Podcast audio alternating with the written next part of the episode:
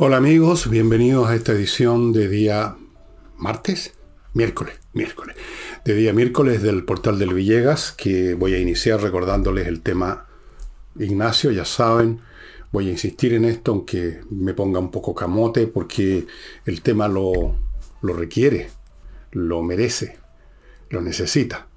Ya no les voy a contar la historia de la guagua, de las hospitalizaciones. Lo único que les pido es que si acaso tienen ustedes un poquito de corazón, se pongan en el pellejo de esta familia y la ayuden a salir adelante. Eso es. Y ahí está la cuenta para que se pongan con unas luquitas, 5, 10, 15, 20. Hay gente que se ha puesto con 100, con 200 lucas y, no una vez. ¿ah? Siempre uno puede dar. Es cuestión de pensar en las cosas, las leceras que a veces uno gasta la plata y hacer un, examen de conciencia. Así es que ahí está. Lo segundo que les quiero recordar es que este jueves tenemos flamenco en la Casa del Jamón. Va a haber también, me parece, el sábado y el domingo. Va a haber harto, harto flamenco esta semana. En cada oportunidad los conjuntos son distintos, así que si usted quiere ir a las tres funciones, no se va a repetir el plato. Va a ser siempre es distinto, siempre es diferente y siempre también con artistas del flamenco de primera categoría.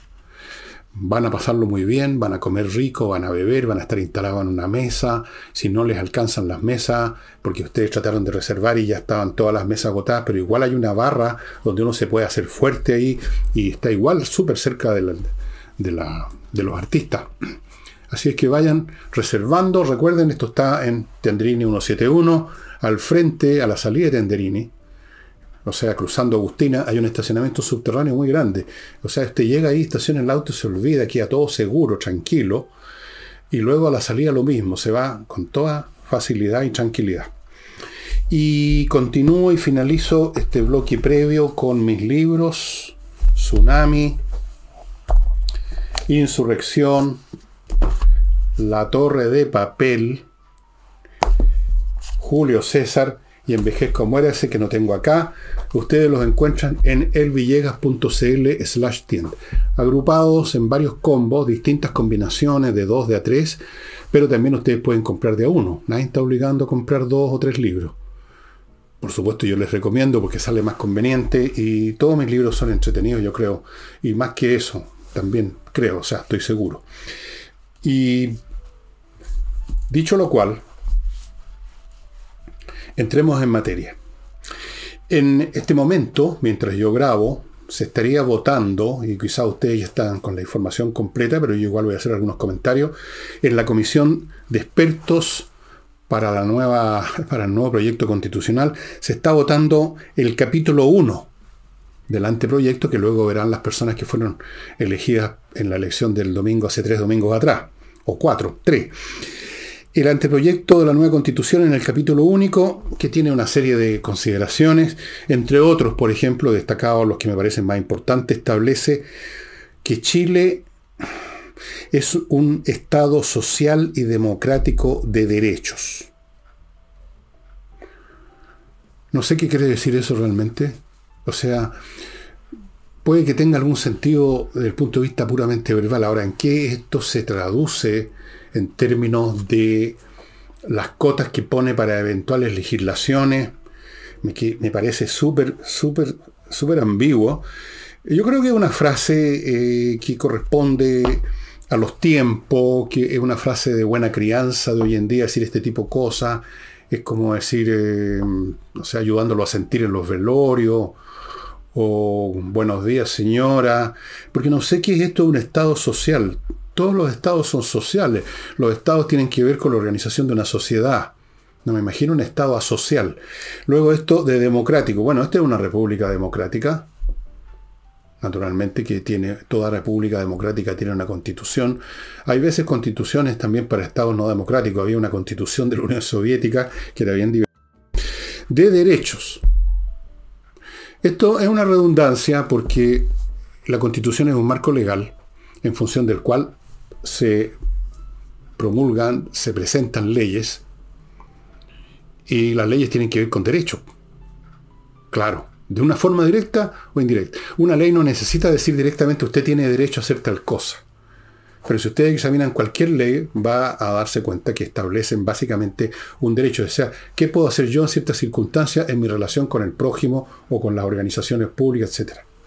De manera tal que esto es una especie de enorme redundancia, un, saludo a la bandera de los tiempos que corren, una, para la onda democrática, de derecho, pero yo no sé en qué se pueda traducir. Pero no daña ni, no, no, mancha ni, ni daña la ropa como.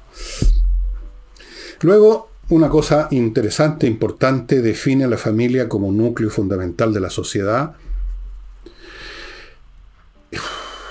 que es la familia un núcleo fundamental de la sociedad, no es una cuestión de elección, de capricho, o que lo que sucede es que uno es cristiano o tiene alguna religión donde eso... Esto no es un tema religioso, es un tema antropológico. Si usted examina cualquier libro de historia, hasta, hasta el más simple, hasta un texto colegial, se va a dar cuenta que desde el principio de los tiempos los seres humanos hemos vivido en grupos familiares que luego se aglutinan en clanes, primero como clanes, grupos, familia, familia extendida que se llama ahora. Ahí es donde los niños nacen, de una mujer que se cruzó con un hombre. Ahí es donde los niños reciben la leche, donde reciben la, la, alimentación, los cuidados, las primeras cosas, las primeras enseñanzas directas o indirectas de la vida, la formación o deformación. Es fundamental, es un hecho sociológico, histórico, antropológico, no es una elección valórica. Pero es bueno establecerlo, me parece a mí, porque hoy en día no dejan de existir corrientes que en algunos casos llegan al poco menos que al punto de decir de que los seres humanos debiéramos reproducirnos en un laboratorio con una retorta y, que el Estado debiera decir cuáles espermatozoides y cuáles óvulos se tienen, tienen derecho a juntarse para formar un nuevo ser y quizás con intervenciones genéticas de unos laboratoristas. Hay gente que está en esa onda y no estoy bromeando. Luego dice, otro punto, se reconoce a los pueblos indígenas como parte de la nación, que es una indivisible. Eh, la primera parte, se reconoce a los pueblos indígenas como parte de la nación, es además porque evidentemente que los pueblos indígenas, sean cuales sean, siempre han sido parte de la nación como son parte de la nación personas que han llegado de otras partes, personas de otras etnias, son parte de la nación los españoles que llegaron en el Winnipeg y sus descendientes, son parte de la nación los judíos que arrancaron de los progrom europeos, son parte de la nación los muchos árabes que llegaron a Chile, palestinos, son parte de la nación los alemanes que llegaron en el siglo XIX, son parte de la nación los pocos franceses que han venido a Chile, entre los cuales yo soy descendiente de una de esas ramas. Todos somos parte de la nación. no. Pero es bueno decirlo en estos tiempos, porque recordemos que ha habido y hay todavía grupos que realmente no, les interesa ser parte de la nación chilena. Al contrario, miran a huevo la nación chilena, los Winca, y se quieren constituir como una nación distinta, autónoma, con territorio propio. La, la coordinadora Arauco Mayeco está en esa postura. No le interesa la nación chilena. Es bueno entonces que esto esté. La segunda parte, que es una indivisible de la nación. También es bueno decirlo, creo yo.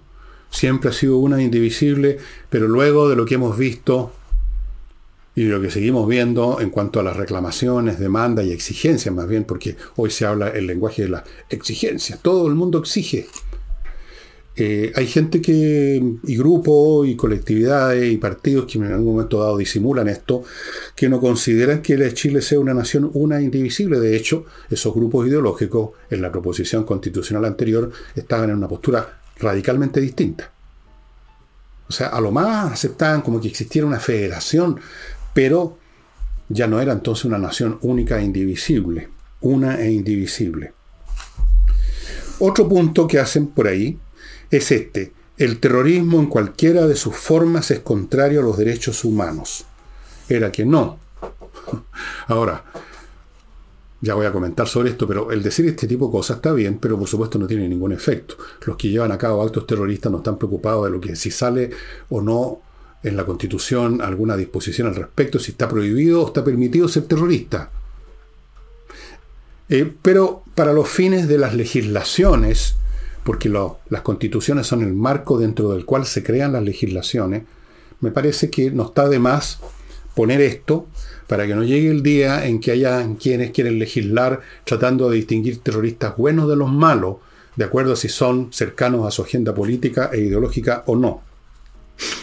Dicen además que los responsables de actos terroristas, que normalmente o muchas veces eh, causan víctimas fatales, quedarían inhabilitados por 15 años para ejercer cargos públicos. A mí me parece bien poco. Me parece que un terrorista que mata gente debe estar a la cadena perpetua y por supuesto no tiene ya ningún derecho.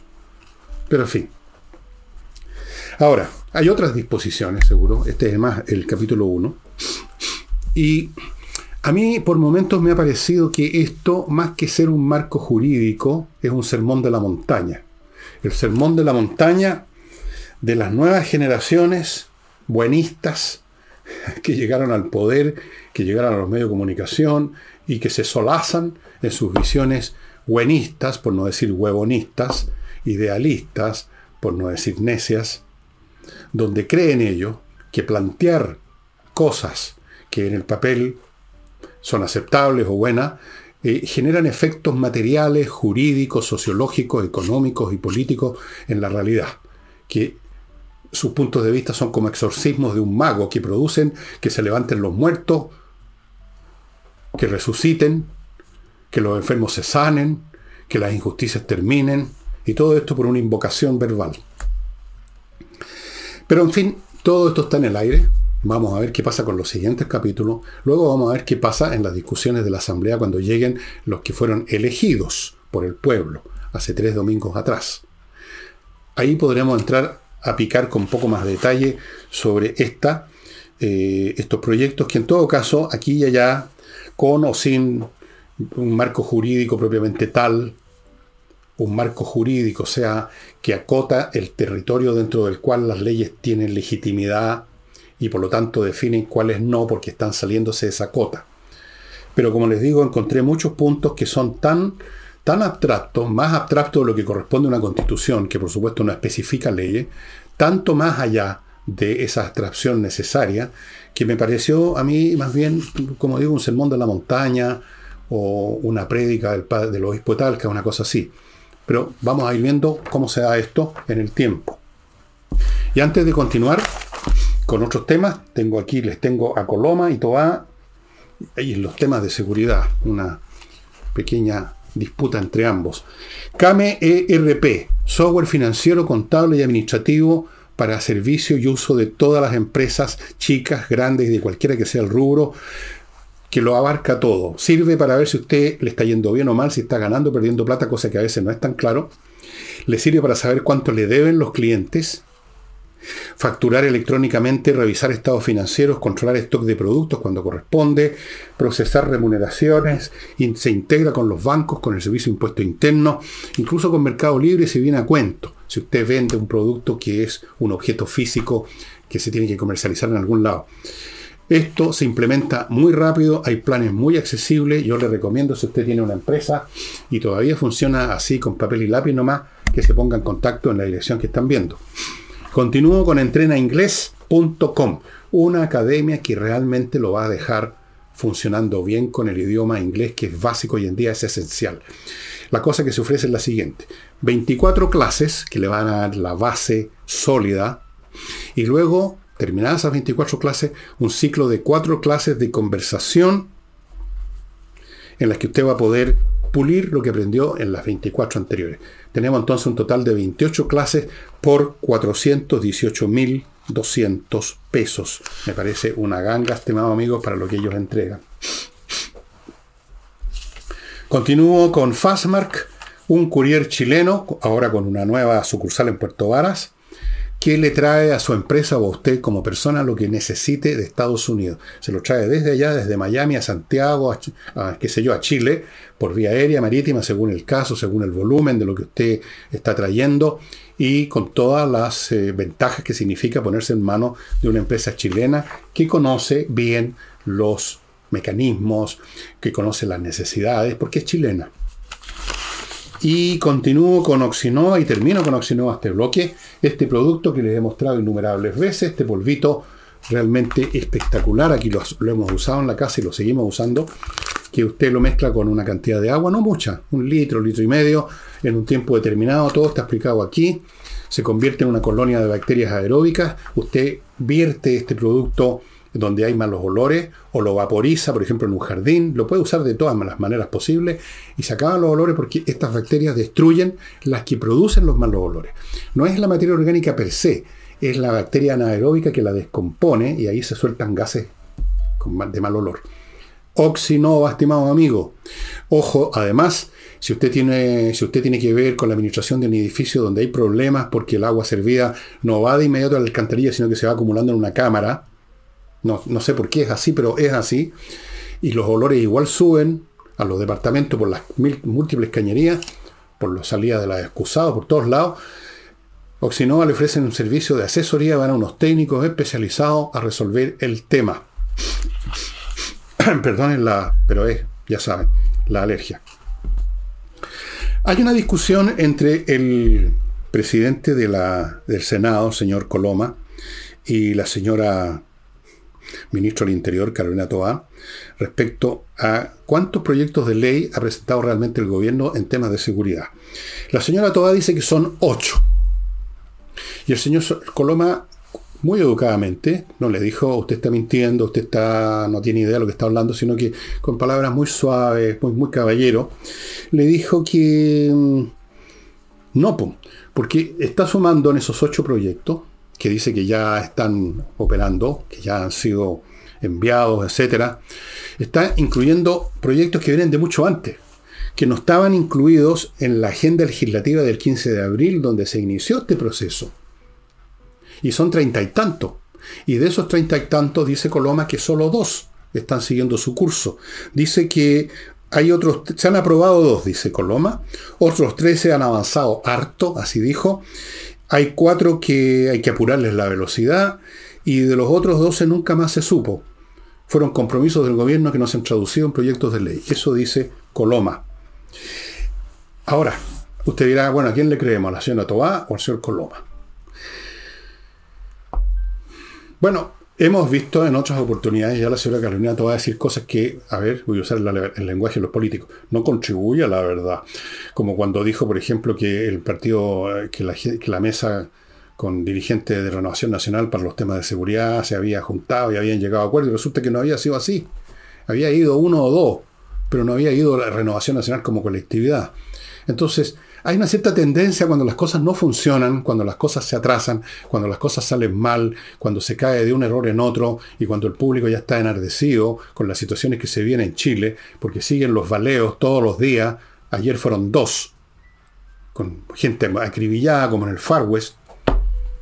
Entonces, la tentación de resolver el tema que no lo han resuelto en la realidad mintiendo o distorsionando o olvidándose selectivamente lo que no quiere recordar es grande. Así que yo le creo a, Coloma, fíjese. El presidente del Senado, él tiene que saber perfectamente lo que se está aprobando, lo que se está legislando, en qué, en qué estado están los proyectos de ley, qué, cuáles han llegado y cuáles no. La señora Toá yo creo que no, yo no le creo. Yo no le creo nada a nadie del gobierno porque ya los hemos pillado muchas veces en mentiras o en distorsiones o en tergiversaciones en este caso, sumando proyectos que venían de mucho antes, quizás de cuál gobierno venían, pero los metió al paquete. Es lo mismo que van a hacer en la cuenta, cuando el presidente, yo no sé qué va a decir, pero no sé qué, qué puntos positivos pueden arbolar, pero deben estar ya un ejército de redactores creativos inventando una presentación que va a estar también repleta de tergiversaciones y van a poner como grandes avances cuestiones que no valen nada, que no significan nada, o que no han empezado, que no han, o que están a medio camino, o qué sé yo. Ya lo vamos a ver. No nos adelantemos, pero yo creo que para allá va la cosa. Eh, a propósito de la oposición, esta vez gente de, también de la UDI, Coloma entiendo que es de la UDI, eh, los diputados Lavé y Leal están pidiendo que se pronuncie a la Dirección de Presupuesto para que explique por qué y cómo el empleo público aumentó un 8,6%, lo que comentamos ayer con, con Nicole y lo que comenté antes de ese programa por mi cuenta. 8,6% cerca de los 100.000 empleos nuevos y encuentran ellos una barbaridad, que en el mismo momento en que el empleo privado aumenta menos de 1% o por ahí, el empleo público, o sea, empleos públicos que van a calentar una silla, no veo qué otras actividades podrían hacer salvo calentar una silla y tomar cafecito en el pasillo, Eso 8,6%. Sí. Dicen entonces que la dirección del presupuesto debiera aclarar las razones de estas contrataciones. bueno, lo calificaron esto como irracional y dijeron que están convirtiendo el Estado, este gobierno, en una bolsa de pitutos. Yo no sé si los señores Lavé y Leal no entienden lo que está realmente ocurriendo o sí lo entienden, pero lo dijeron de esta manera. Porque, en primer lugar, no es irracional lo que está haciendo el gobierno. Lo racional y lo irracional son calificativos que deben ser aplicados conforme a la meta que se está persiguiendo con tales o cuales medios. Lo que puede ser irracional para usted es racional para quien quiere conseguir tal o cual cosa y para eso tales o cuales medios son los que racionalmente operan. Y este gobierno, la gente que está en el poder, todos ellos quieren echar abajo el modelo neoliberal e instaurar una sociedad, no sé cómo la llaman, depende de la semana, el buen vivir, el estado de bienestar, no sé qué cosa, el socialismo con vino tinto y empanano, ahora sería con qué. ¿Qué es lo que toman ahora los cabritos? no sé, pues, con marihuana y, alucinógeno, ¿ah? no sé, con piscola. Desde el punto de vista de ellos, llenar el Estado de su gente para transformar los órganos del Estado en instrumentos para esa revolución es totalmente racional, pues. Si ellos no vinieron a administrar el Estado como cualquier gobierno, señores Lavé y señores Leal, ellos vinieron a hacer la revolución por intermedio del Estado como se hacen las revoluciones, todas ellas, se apoderan del aparato legislativo, del ejecutivo, de la justicia y lo moldean para los fines de llevar a cabo la revolución. Estudian la revolución francesa, la revolución bolchevique, ahí está todo. Si no, esto no, es, no es ciencia cohete, es una cosa bien clara. Y no es una bolsa de pitutos por lo mismo. Estos no son simples apitutados. Son apitutados pero son apitutados no solo para chupar del pituto, sino para convertir desde sus puestos, desde sus sillones, que están calentando con sus culos, ayudar al cumplimiento del proceso de revolucionario. Esto es mucho más serio que una de pituto. ¿Cuántas veces lo voy a tener que decir? O sea, hay que entender lo que está haciendo el adversario político. Esto no son temas de incompetencia, de desprolijidad, de inexperiencia, como tienden a ver algunas personas de la oposición, los actos o los dichos del gobierno, que son como unos cabros medios lesos que no saben lo que hacen, pero tienen que aprender, nosotros les vamos a explicar. No, saben perfectamente lo que quieren. Y por eso hacen lo que hacen. Es muy racional para ellos llenar la administración con su gente. ¿Y qué va a hacer la dirección de presupuesto? Que ya debe estar también llena con la gente del gobierno. Les va a hacer tapa nomás. O va a responderles cualquier cosa. Em, volvamos a, a, la señora Tobá, que nunca cesa de darnos material, no por mi gusto, sino porque ella lo da. Yo lo comento nomás. A propósito de las olas de asesinatos que mencioné antes, porque ya esto ya es francamente increíble y hay gente que no se atreve, yo he notado, por ejemplo, no a salir. Yo he notado, por ejemplo, en el barrio donde yo vivo, que las fiestas ruidosas, Dios gracias, eso es el lado bueno del asunto, eh, terminan bastante antes de lo que solía ser porque la gente se quiere ir rápidamente a sus casas. Bueno, habló de las medidas que se van a tomar, que la cosa está complicada, y habló varias veces, insistió en un tema de la fiscalización de armas, como si ese fuera el instrumento para combatir el crimen. Señora Tobá, ¿los criminales no necesitan permisos para portar armas? ¿Las consiguen donde quieren? ¿Las mandan a hacer? Se están, entrando a Chile, según me informó una persona vinculada a organismos de inteligencia de algunas instituciones, están entrando armas en cantidades industriales por todos lados. ¿Y usted cree que quitándole la arma a un almacenero que tiene un revólver calibre 22 en la registradora o a un señor que en su casa tiene una pistola, que con eso se va a combatir a, las bandas de narcotraficantes, a la, CAM, a, los delincuentes? Los delincuentes no se combaten con sacándole la arma a los privados, porque serían los únicos los cuales les pueden sacar las armas, pues.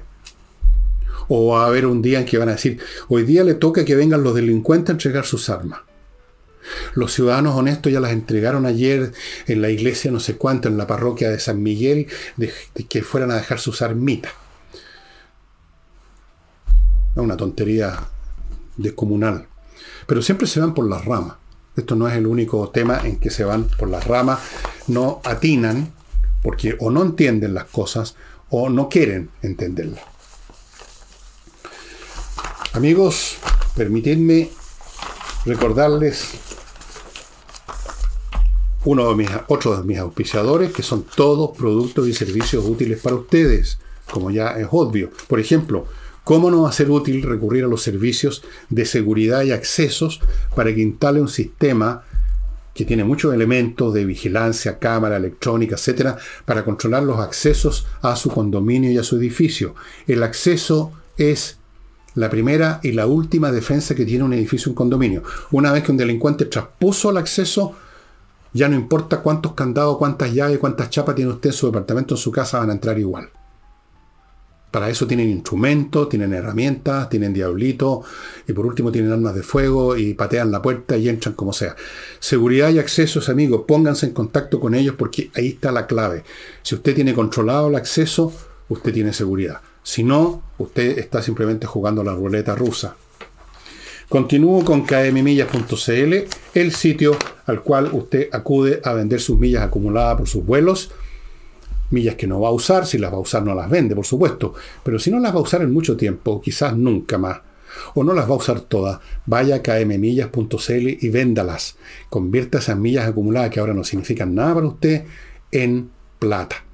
Y no crea de que esas millas las puede mantener ahí todo el tiempo que quiera, esperando la próxima vez que viaje, porque las empresas aéreas, pasado un plazo que usted no conoce, las eliminan. Continúo con Mi Climo, la empresa chilena que está instalando hace rato ya la mejor climatización que existe en el país, como a mí me consta personalmente en mi casa, y le consta a todos los que tienen este servicio y a las empresas incluidas. En el sur están muchísimas empresas poniendo este sistema porque realmente es lo mejor. No mete bulla, no quema combustible, no hay malos olores, no hay peligro, se controla con un control remoto como un televisor, pero incluso fuera de la casa. Está conectado a internet, tiene un filtro de aire, es la climatización del siglo XXI. miclimo.com.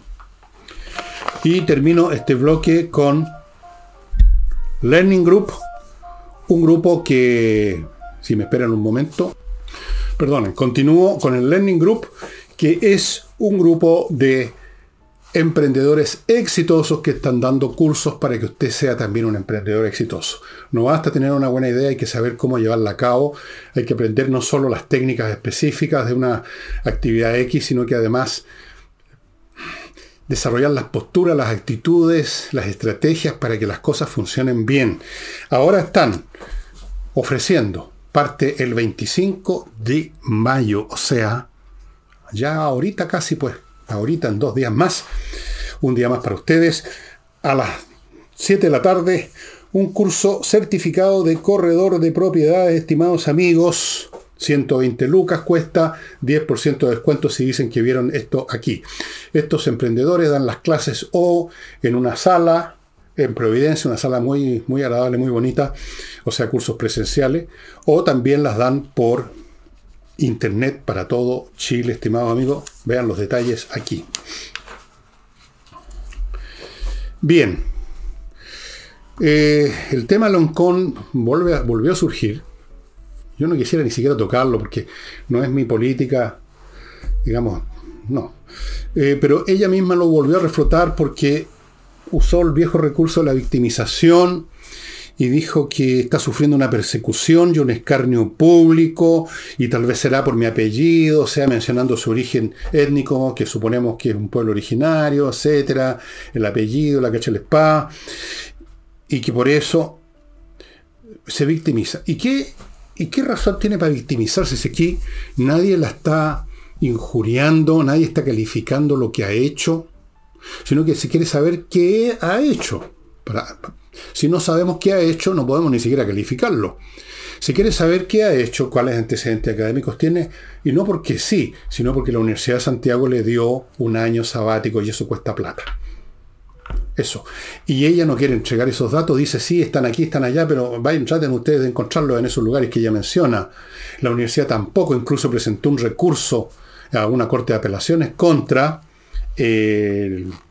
el, organismo dedicado a la transparencia, el Consejo de Transparencia, porque les están pidiendo que los muestren, que es la razón de ser del Consejo de Transparencia. En la Universidad de Santiago hablaron de ilegalidad, cuando precisamente consiste en la legalidad del Consejo de Transparencia el poder pedir a cualquiera, quien quiera del Estado, que muestre, que, muestre, digamos, qué es lo que tiene en sus manos, qué es lo que está haciendo. Eh, y mencionó una serie de cosas tratando de. Tratando de darse la señora Loncón una. una dijéramos, una legitimidad académica verbal, así al paso, que sería mucho mejor conocerla si se mostrara su trabajo. Y entonces habló de una serie de cosas muy curiosas. Habló de la epistemología. Ella ha hecho estudios o presentaciones sobre la epistemología para que otros indígenas caminen por las calles con orgullo. Bueno, la epistemología es una rama de la filosofía que tiene que ver con el, con el conocimiento, cómo, conocemos, cómo, cómo, es posible que conozcamos, qué es la razón, cosas como esa. Yo no veo que tiene que ver eso con la caminar por la calle con orgullo. Pero epistemología es una palabra que suena bien, suena muy filosófica. Luego habló de la recuperación de la filosofía mapuche. ¿Cuál filosofía mapuche? Con todo respeto, señora Loncón, el pueblo mapuche no llegó a desarrollar escritura, no llegó a desarrollar un alfabeto, no, no llegó a desarrollar una literatura, mucho menos llegó a desarrollar una filosofía. A lo mejor tiene una cosmovisión, como dicen ahora. Una cosmovisión que, bueno, pero una filosofía, recuperar una uno no puede recuperar lo que, lo que no existe. Uno puede decir, voy a recuperar la filosofía de Platón, porque se olvidó todo el mundo de ella. Voy a recuperar la filosofía de Schopenhauer, de Hegel. Pero ¿cómo recuperar la filosofía de nadie? ¿Cuál filosofía? A mí me sonó todo esto a palabrerío, vacío, tratando de parecer importante, cuando aquí lo más simple, señora Loncón, es que presenten las cosas que usted ha hecho. Pues si, están, si son buenas, se acabó el problema. Y se justifica su año sabático, pero si no las muestra y se insiste en no mostrarlas y se victimiza por, porque le exigen que las muestre y la universidad presenta recursos de amparo, uno tiende a sospechar de que esos antecedentes académicos no, no tienen mucha sustancia. Porque si la tuvieran, uno las muestra sin problema, incluso las anda mostrando gratis. Cuando uno tiene algo bueno, lo normal, salvo que uno sea muy humilde o muy desinteresado del género humano, como, como me pasa un poco a mí, eh, uno las muestra, oye, fíjense lo que escribí, pues aquí está, y ha sido publicado en tales revistas y todo el mundo lo está citando en pie de página, lo que yo escribí. Eso es lo que hace una persona normal cuando tiene una obra importante que mostrar. Una persona sana. Pero por supuesto, si no hay tanta, si no hay tanta sustancia, uno más bien se corre, ¿no? Pero aquí lo interesante es esto del mecanismo de la victimización que tan bien les sale, porque ya es un automatismo, por eso les sale bien, no tienen ni que pensar las personas de las sensibilidades de esos sectores en general. Siempre son víctimas, siempre hay alguien malo. Aquí los malos son los del Consejo Transparencia, por supuesto. Los del Consejo de Transparencia están haciendo su trabajo nomás. Eso es todo. Eh, antes de que se me olvide, quiero mandarle un gran abrazo y saludo a César Antonio Santis, que entiendo que tuvo un problema de salud, que estuvo hospitalizado. No sé si sigue hospitalizado. Por lo que vi del, problema que tuvo, no es una cosa de vida o muerte, es una cosa molesta más bien, y ya estaría eso resuelto, me parece. Un gran saludo, eh, no olvido nunca César Antonio, si es que está viendo este programa, que usted por intermedio de Álvaro Sala, con el cual hacíamos un programa los domingos, nos invitó muchas veces a ir a, Santa Cruz, a un restaurante, que usted creo que tiene un restaurante allá, pero yo soy tan malo para moverme, lamentablemente no, no he ido. Espero alguna vez que me saquen aquí a la rastra de mi, de mi caverna. Y mientras tanto le deseo, se le ve muy bien en la foto. Usted es un poquito mayor que yo. Yo creí que era bastante mayor que yo, pero no, tiene dos años más que yo. Eh, mucho más guapo era y sigue siendo mucho mejor que yo, que yo soy un viejo de mierda, no. Así que un gran abrazo, César Antonio. Eh, me acuerdo, curiosamente, me acuerdo el día en que apareció por primera vez San Antonio en un programa de televisión, creo que en el Canal 13. Eh, era muy joven, pero se veía súper bien y siempre fue muy simpático. Siempre ha sido un hombre simpático, inteligente, agradable, el tipo de persona con las cuales yo debería haber ido para compartir con él un botellón o dos incluso. Bien, continúo. La Defensoría Penal Pública ha mostrado un informe en que se nos dice que 66.000 imputados por cometer delitos fueron declarados inocentes o dejados en libertad. Podemos suponer que entre estos 66.000 habían personas que efectivamente eran inocentes, aunque en general cuando alguien es imputado, no es imputado por el vecino, es imputado porque hay hechos investigados, examinados por la policía de investigaciones o, la, o carabinero, que asocian a esta persona a un delito. No, no andan agarrando gente al lote en las calles para llevarla a los tribunales. Pero podemos, suponer que habían algunos que no, habían cometido por lo menos el delito específico que se cometió, que es los que estaban imputados. Pero 66.000. Aquí ocurre que a muchos, en muchos de estos procesos, por la acumulación de procesos, por un poquito quizás de desidia y por otros mecanismos que no quiero ni hablar, van dejando gente que salga, no se prosigue con la investigación, se le declara inocente o así. Y por eso que usted, amigo, todos los días cuando ve una noticia donde se dice atraparon a tal fulano que acaba de cometer un delito y tenía un largo prontuario, uno dice, bueno, pero ¿cómo? Un largo prontuario y estaba cometiendo un delito. Ahí está, pues, porque los dejan sueltos, pues, a muchos de ellos. Porque no tienen tiempo, porque se le acumularon así el alto de, de legajo y faltó una prueba, entonces ya que se vaya. Eso es, eso es lo que está pasando si estoy muy equivocado y hay por casualidad algún juez que está metido en estos asuntos, que tiene que tratar con delincuentes, yo encantado recibo todas las explicaciones o las informaciones que me quieran dar. Yo no tengo ningún problema con eso. Yo lo único que quiero es ver que las cosas funcionen bien. Así que si yo estoy equivocado o está equivocado el defensor penal público, estupendo. Y vamos ahora a la política el PPD están haciendo un examen de conciencia porque su votación está en el suelo, creo que están en el 3%, eh, pero también están por el suelo si es que están todavía en alguna parte. Yo creo que ya están a nivel de espectral, la democracia cristiana, para que hablamos del Partido Radical. Y entonces están entre todos ellos, en el PPD se habla de esto, en el Partido Radical, en la democracia cristiana, incluso los socialistas que tienen un poquito más de fuerza no, no, desechan la idea, están pensando en juntarse. Esto me recuerda lo que sucedía en las batallas del siglo XVIII, cuando avanzaban las líneas de infantería y empezaban a haber bajas por el fuego enemigo, y entonces los oficiales gritaban, cerrar fila, porque así, junto unos con otros, digamos, impiden, impiden que el del lado arranque y además uno se siente como en, un estado de solidaridad, no estoy solo, estoy acompañado. Bueno, aquí quieren cerrar fila, quieren formar una especie de federación, algo así como una federación de socialismo democrático. Como dijo el señor Vidal, ya saben a cuál Vidal me refiero, un hombre que flota en todas las situaciones, en toda clase de líquidos. Eh, especialmente si tienen algunos grados. Eh, una fuerza del socialismo democrático, pero inmediatamente agregó, en alianza con el gobierno.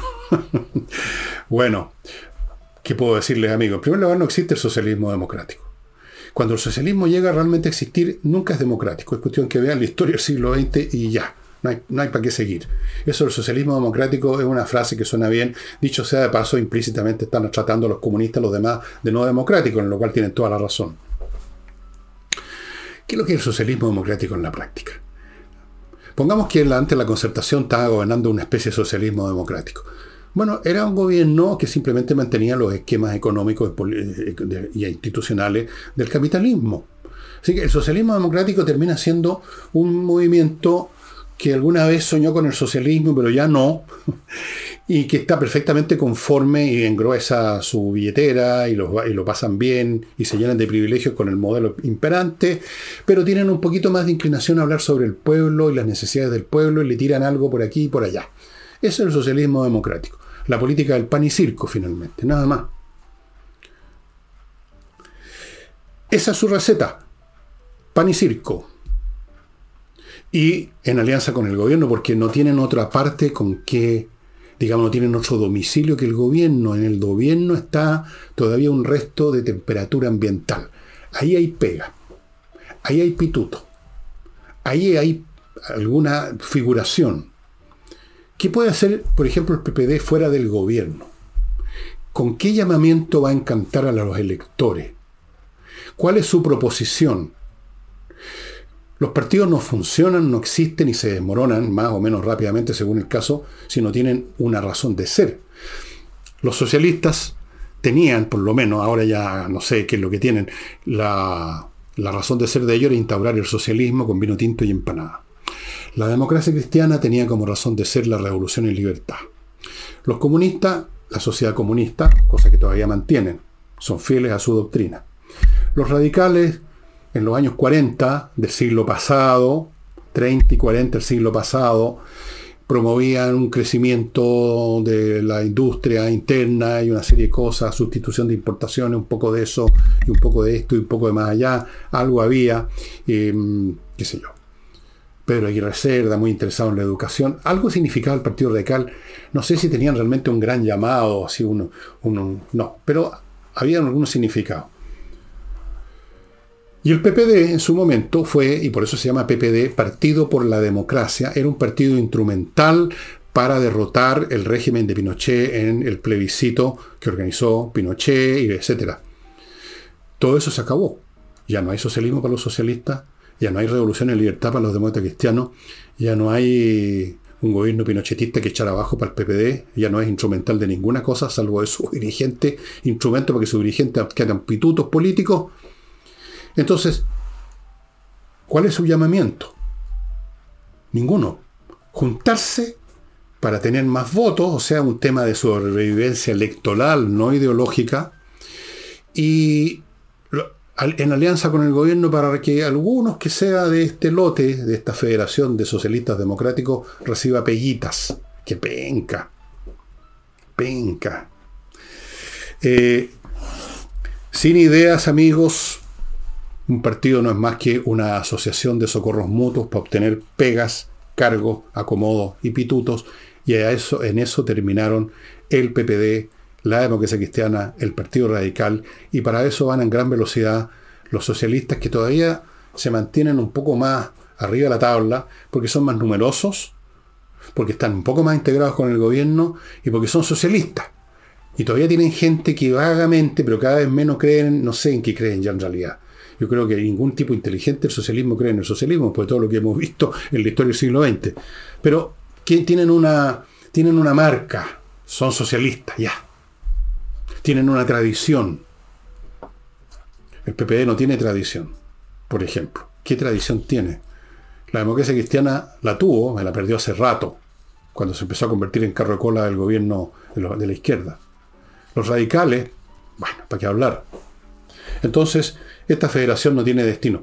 Fuera de eso, las posturas de centro, de que llámese socialismo democrático o, o socialdemocracia o como sea, en este momento no tienen futuro, porque lo que en este momento se disputa en Chile, y no solo en Chile, sino en otras partes, son cuestiones que están en posturas más polares, no voy a decir extremas, polares.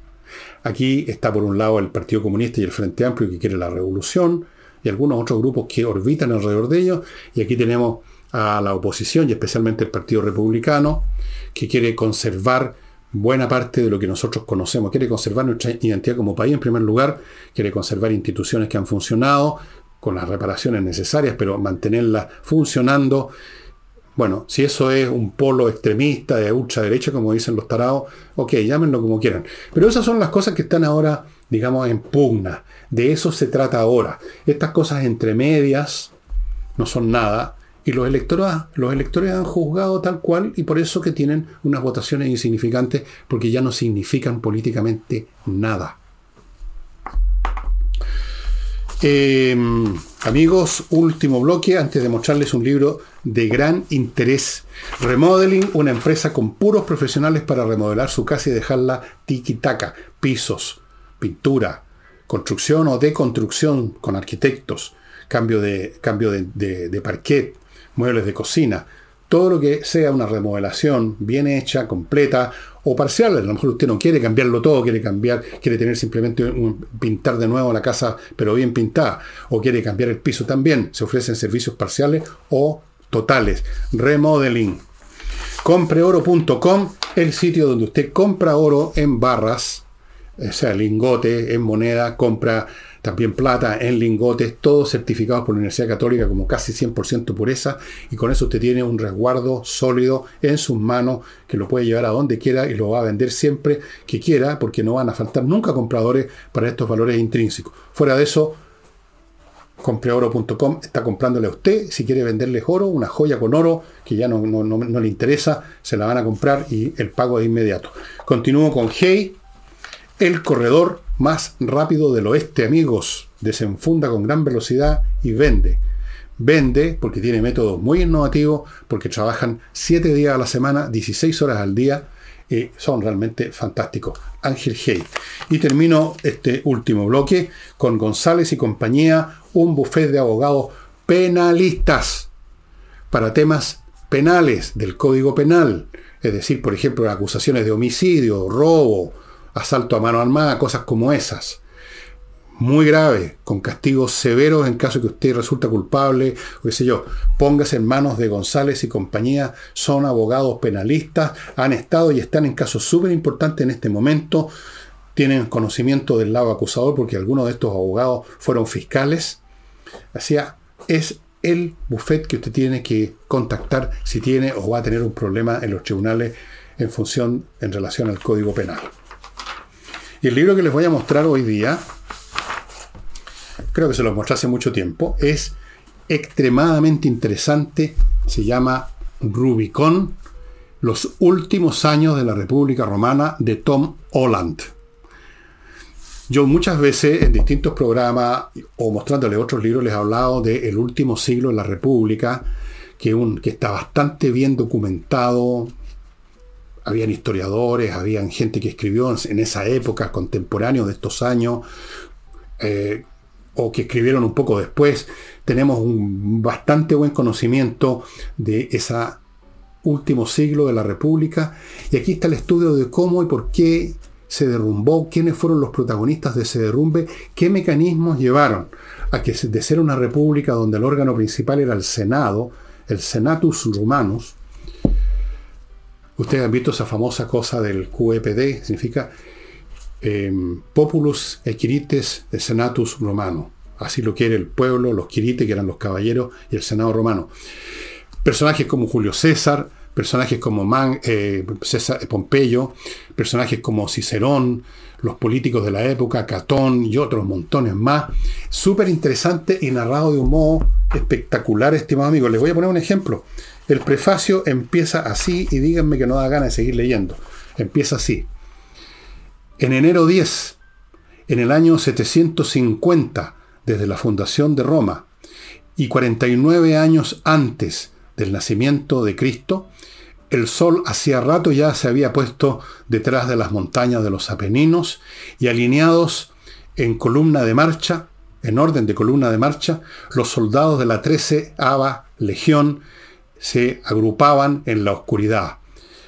Amarga, más que bitter en este caso sería dura, fría, era la noche, pero ellos, esos soldados, estaban bien acostumbrados a los extremos. Por ocho años habían estado siguiendo al gobernador de Galia, Julio César, en campañas sangrientas tras campañas sangrientas, a través de la nieve, a través del calor del sol, en los márgenes del mundo. Ahora volvían de esos, eh, esos páramos salvajes al norte,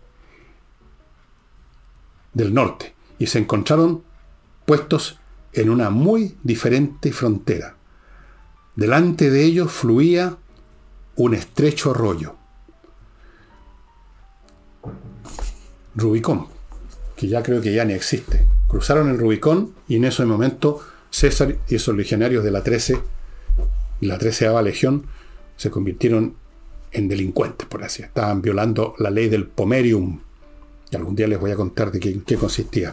El libro es espectacular y parte muy bien con el cruce del Rubicón, se cristaliza, se oficializa lo que ya era la ruptura. A partir de ahí viene la guerra civil con Pompeyo, Julio César llega al poder, lo, invisten con toda la magistratura, asesinan a Julio César más tarde, luego llega Octavio, convertido en Augusto, comienza el Principado, se acabó la República. Todo esto hay batallas entre medio. César vence a, a Pompeyo en la batalla de Farsalia. Creo que fue el 48 a.C. o 47 por ahí. Después fue a guerrear al norte de África con los restos republicanos que quedaban, que eran los soldados que contrataban, que reclutaban los sectores de la política del Senado, que se creían de ellos representantes de la República, eran la República. el pueblo llano no tenía mucha participación, tenía una participación bastante acotada, pero tenían participación. Bueno, el libro es súper entretenido, amigo, y por supuesto que lo van a encontrar en Amazon. En Amazon lo más entretenido. Este es uno de estos historiadores que narran bien, narran como si fuera una novela. Lo van a pasar bien leyendo y van a aprender mucho, porque el último siglo de la República Romana, uno podría hacer un paralelo con el último siglo de otras repúblicas modernas que pasaron por procesos bastante similares. La historia, amigos, no se repite, como dijo creo que Mark pero rima. Y aquí van a ver un ejemplo. Y eso sería todo por hoy. Mañana jueves estamos con Nicole Rodríguez. Chao.